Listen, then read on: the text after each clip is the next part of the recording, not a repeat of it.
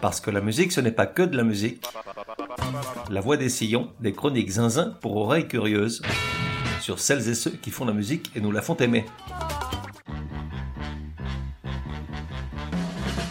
La voix des sillons numéro 108.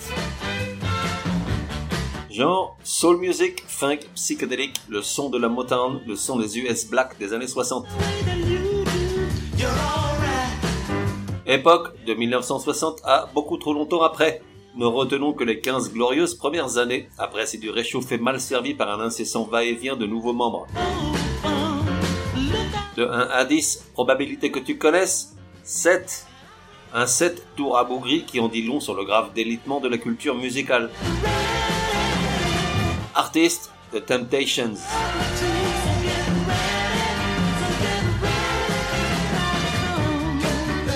Très honnêtement, ça me fait mal au fondement de ne mettre que 7 à la question de savoir si tu connais les Temptations sur une échelle de 1 à 10. Initialement, j'allais mettre 10, what else?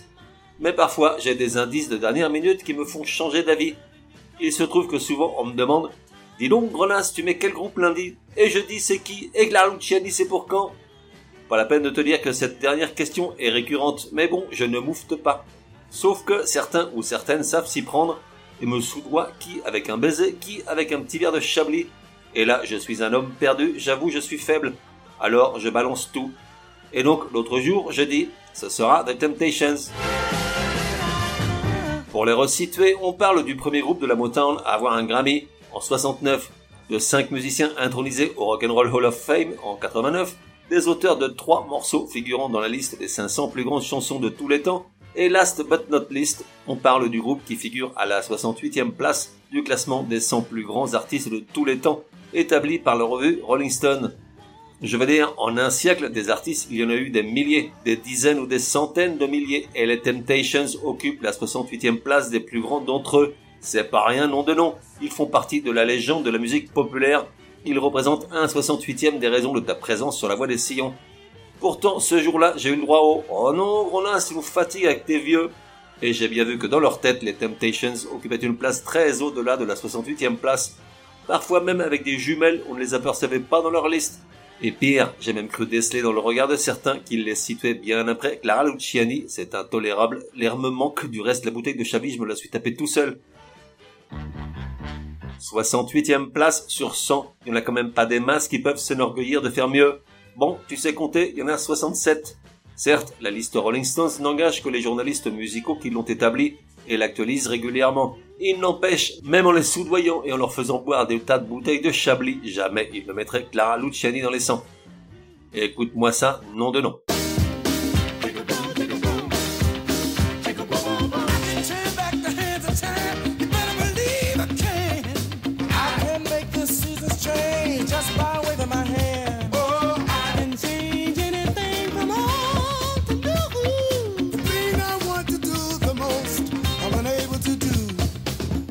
I Can't Get Next to You, c'était en 69, t'étais même pas né, ou alors t'étais tout petit. Ta mère t'aurait mis ça dans le biberon, t'en serais pas là. Et je te parle même pas de My Girl, de Papa Was a Rolling Stones, de Bollock of Fusion, de Just My Imagination, de Get Ready, de Psychedelic Shack, et de 50 autres chansons, toutes géniales au groove, au swing, au soul, à l'amour et au soleil haut dans le ciel. Allez, encore une avant de commencer par le début. Les Temptations, c'était aussi la chanson War l'original s'il vous plaît, sorti sur l'album Psychedelic Shack en 70, avec le fameux refrain War, what is it good for? Absolutely nothing. Soit, la guerre, à quoi ça sert? À rien. Autant te dire qu'en plein foutoir au Vietnam, elle a particulièrement touché la corde sensible du public, au point que celui-ci harcela la Motown pour qu'elle soit éditée en single. Mais tant le label que le groupe refusèrent par crainte que la polémique qu'une telle chanson pouvait provoquer puisse ternir l'image des Temptations.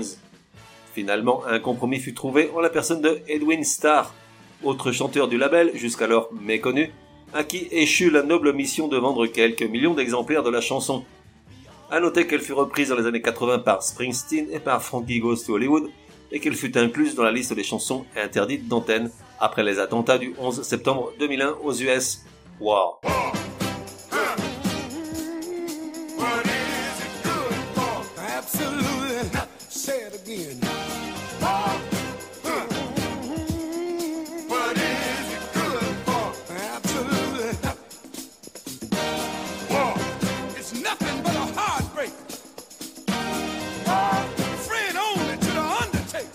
Si le groupe a vu défiler des dizaines de membres jusqu'au dernier mouvement recensé en juin 2022, lorsque Jawan N. Jackson a remplacé Willie Green à la basse, ça fait très chic de raconter ça, en réalité ni leur mère ne sait de qui il s'agit. Au départ, ils sont cinq chanteurs issus de deux bandes distinctes. D'un côté, Eddie Kendricks et Paul Williams montent les Primes à Détroit en 57, où ils deviennent rapidement des célébrités locales pour leurs performances scéniques méticuleuses. De l'autre, Otis Williams, Al Bryant et Melvin Franklin font pareil en créant le groupe Otis Williams and the Distance. Bon, ça c'est la version courte de l'histoire parce que la genèse est à ce point compliquée qu'on se demande comment ils ne se sont pas perdus en route. Les deux formations font en gros la même musique doo-wop et ont les mêmes influences, les Miracles, les Drifters et autres Isley Brothers. Là-dessus, ils finissent par se connaître et deviennent rivaux amicaux lors de concours musicaux et autres galas du samedi soir.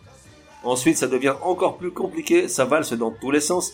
Finalement, les deux ne forment plus qu'un seul groupe, appelé The Elgins. Le club des cinq formé donc par Otis Williams, Melvin Franklin, Al Bryant, Eddie Kendricks et Paul Williams signe en 61 avec la Motown sous le nom de The Temptations après avoir découvert qu'une autre bande s'appelait The Elgins.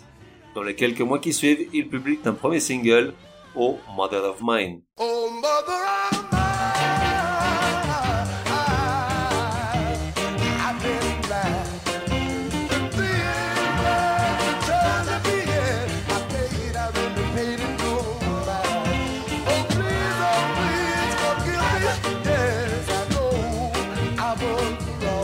Arrivé là, je sens que tu te dis, enfin pas toi parce que je sais que tu sais, mais les autres là, ils disent, Ronas, fais une pause et dis-nous c'est quoi la Motown avec laquelle tu nous serines depuis 10 minutes. Et je te réponds, la Motown, basée à Détroit, a été le plus célèbre des labels américains de musique soul et l'un des plus célèbres tout court pendant les années 60 et 70 surtout, deux décennies pendant lesquelles elle a produit littéralement la bande son de l'Amérique non ségrégationniste en donnant un peu de couleur à un univers musical monochrome car son patron, Berry Gordy, n'avait qu'un rêve, celui de rendre accessible la musique noire à un public blanc. Et pour réaliser son ambition, il s'est appuyé sur son armée de stars de légende. Marvin Gaye, Stevie Wonder, Lionel Richie, Diana Ross, Smokey Robinson, les Supremes des Four Tops et bien entendu les Temptations. Et puis on ne peut pas parler de la Motown sans rendre hommage aux Funk Brothers, les musiciens de studio qui ont joué sur la majeure partie des chansons emblématiques du label et dont le parcours représente un épisode crucial de l'histoire de la culture populaire américaine. Merci les Funk Brothers donc, et continuons.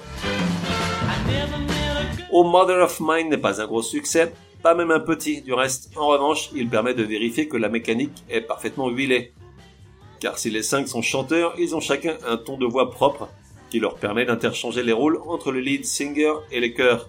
Et puis au niveau interne, ils se sont distribués les rôles ainsi, Otis Williams s'occupe des chorégraphies, Paul Williams des costumes, Eddie Kendricks des relations publiques et, désolé, je ne sais pas ce que faisaient les deux autres, boire des coups probablement.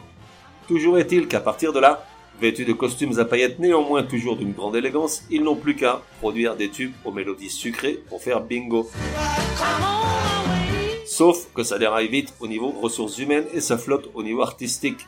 C'est d'abord Al Bryant qui pète un câble, et c'est Paul Williams qui en fait les frais à recevoir une bouteille de bière sur le crâne ce qui vaut au fautif d'être viré sur le champ, étant remplacé par David Ruffin, qui faisait du grain au groupe depuis des mois. À noter que le pauvre Al Bryant a continué à se produire dans un certain nombre d'autres groupes locaux avant de mourir à 36 ans d'une cirrhose du foie. D'un autre côté, tous les singles qu'il publie, 8 en 2 ans, ne rencontrent pas le succès à tel point qu'on sent comme un début de désintérêt pour la chose. Il publie même deux morceaux sous un autre nom, The Pirates, les pirates, mais surtout, un jour où Berry Gordy, le patron, cherche à les joindre pour leur filer une nouvelle chanson qu'il a lui-même écrite, composée et arrangée, ils sont tous à l'église à écouter du gospel et perdent l'opportunité de faire un premier hit, opportunité donnée au groupe de Contour qui se trouvait pile là dans les studios. Jésus te perdra car on parle quand même d'un bout de légende. Do you love me?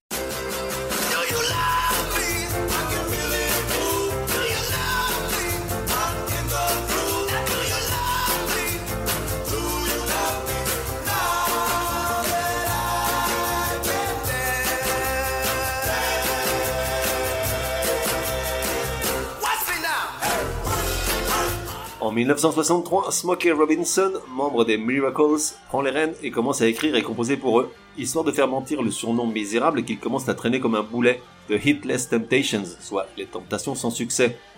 Le premier coup d'essai est un coup dans l'eau. I Want the Love I Can See ne marche pas plus que les morceaux précédents, même si par la suite il est devenu un incontournable des shows du groupe.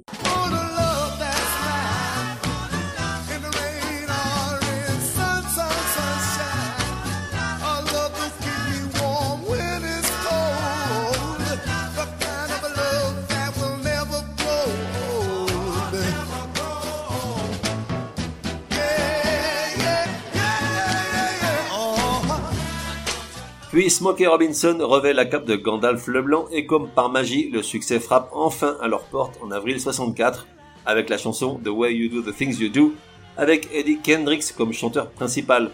Elle rentre pour la première fois dans le top 20 des charts à la 11e place et c'est dans un bus minable qui les emmenait en tournée qu'ils apprennent la nouvelle, ce qui les amène à pleurer de joie tous en cœur comme si enfin le mauvais sort était conjuré.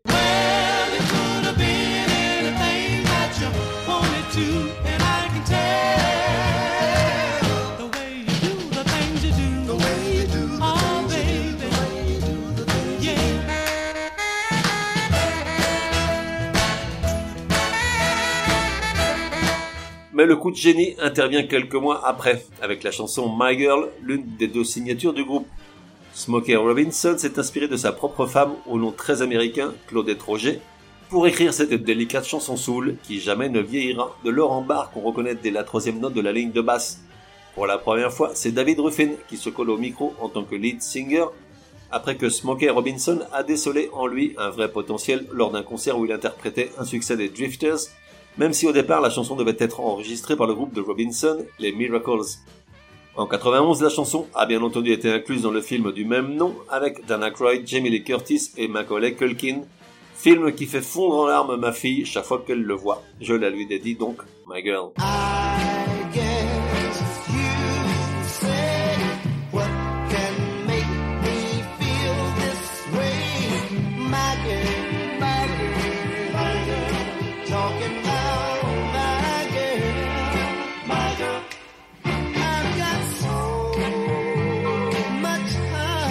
Pendant les deux ans qui suivent, pratiquement tous les singles qu'il publie rentrent dans les charts. Les Temptations sont une affaire qui roule. Mais en 66, tout change. Si jusqu'à présent, ils sont dans le fond essentiellement un groupe vocal aux suaves mélodies pour midinette, un pari fou de Berry Gordy va les faire évoluer vers une soul bien plus rude et cuivrée à la James Brown, de la main de Norman Whitfield, compositeur et producteur fétiche du label, créateur du son de la Motown et de son évolution avec la soul psychédélique de la toute fin des années 60. En 66, donc, Norman Whitfield demande l'opportunité d'écrire pour le groupe. Berry Gordy lui promet que si le dernier single sur le point de sortir, Get Ready, écrit par Smokey Robinson avec Eddie Kendricks en tête, n'entre pas dans le top 20, Whitfield sera autorisé à produire la prochaine chanson. Et c'est ce qui arrive, Get Ready trébuche. Norman Whitfield chasse Smokey Robinson et ses balades sirupeuses et prend le contrôle de la trajectoire des Temptations.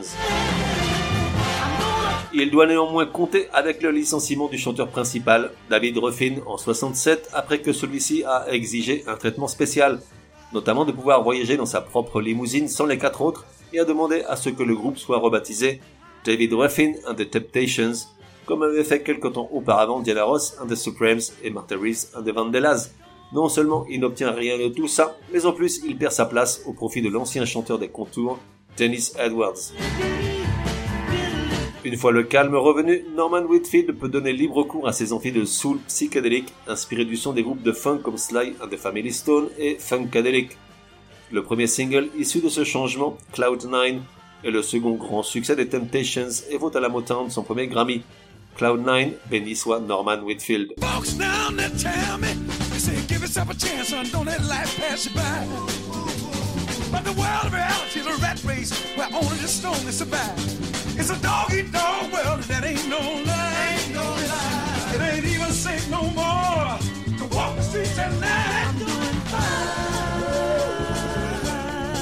Pendant trois ans, le groupe publie un grand nombre de chansons mêlant grosse basse et relais de cuivre, sueur et sensualité, comme Ball of Confusion et Psychedelic Shack. Pourtant, le groupe passe par de multiples changements et conflits. Paul Williams sombre dans l'alcoolisme, ce qui lui vaut de faire parfois du playback sur scène, la voix étant assurée par un autre chanteur derrière les rideaux. De son côté, Eddie Kendricks, n'aimant pas la nouvelle orientation musicale, se détache du groupe et met la zizanie à les pousser à la grève afin que la Motown révise tous les aspects financiers du contrat, ce qui entraîne de nombreuses bagarres entre tout le monde. Il finit par quitter le groupe, non sans enregistrer auparavant un dernier single, Just My Imagination, une dernière roucoulade pour la route, qui culmine à la première place des charts deux mois après sa sortie. Voici un petit medley des trois dernières chansons citées, Ball of Confusion, Psychedelic Shack et Just My Imagination.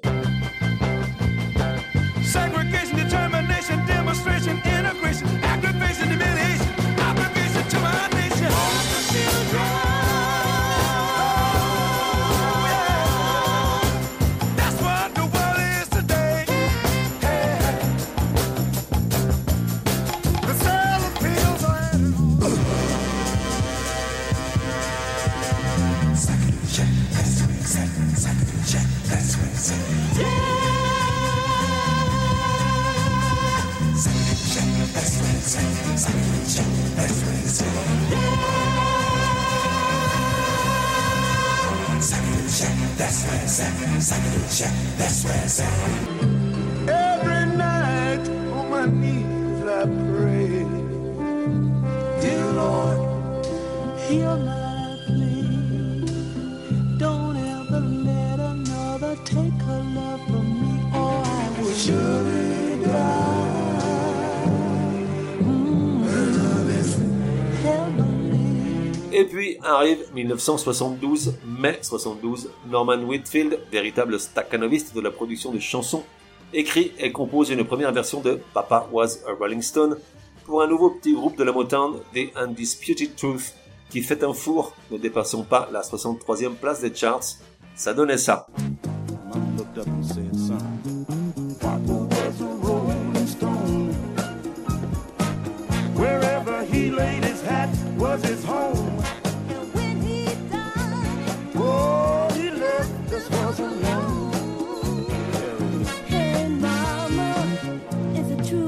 Ne trouves-tu pas, ami auditeur, triste que ça manque de groove et d'âme, d'une grosse ligne de basse, de cymbales ciselées, de guitare funk, de violon, de trompette, de claquement de main N'est-ce pas? Tu devrais changer de métier et te lancer dans la production musicale, parce que figure-toi que c'est aussi ce que s'est dit Norman Whitfield, chagriné que sa première mouture n'ait pas fonctionné. Alors durant l'été 72, il reprend sa copie pour offrir une nouvelle version au seul groupe capable de la mener tout en haut pour les siècles des siècles, The Temptations. Curieusement, elle sera pour eux leur chant du cygne, la dernière fois qu'ils brilleront dans le firmament. 11 minutes 51 secondes de grâce instrumentale et vocale, avec une intro de plus de 4 minutes avant que la voix de Dennis Edwards n'entre en scène. C'est ce qu'on appelle une chanson légendaire que j'écoute depuis que je suis tout petit. Pour moi, elle pourrait bien durer 10 heures.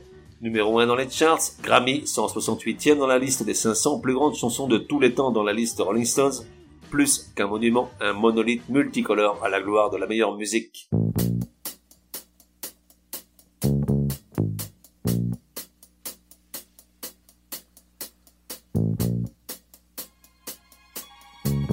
On se retrouve dans un prochain numéro de La Voix des Sillons. En attendant, café et à la messe.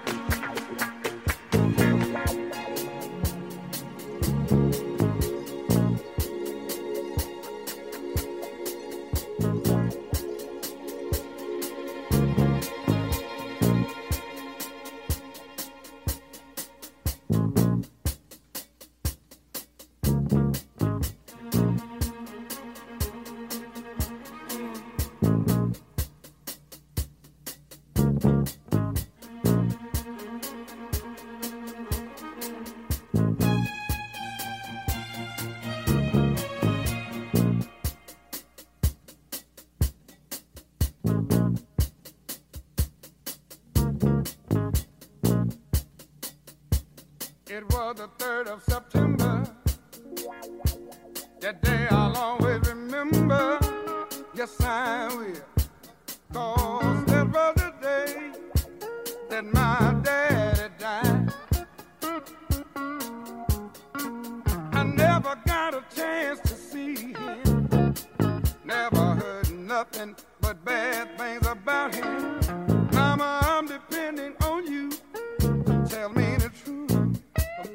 Mama just hung her head and said, son, Papa was a rolling stone. Wherever he laid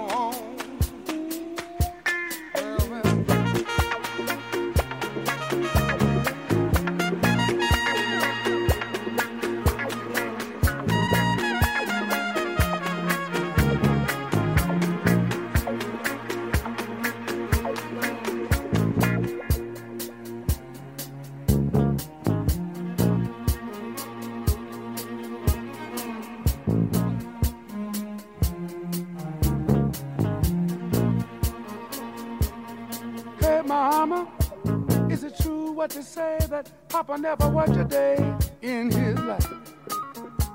And mama, some bad talk going around town saying that Papa had three outside children and another wife. And that ain't right.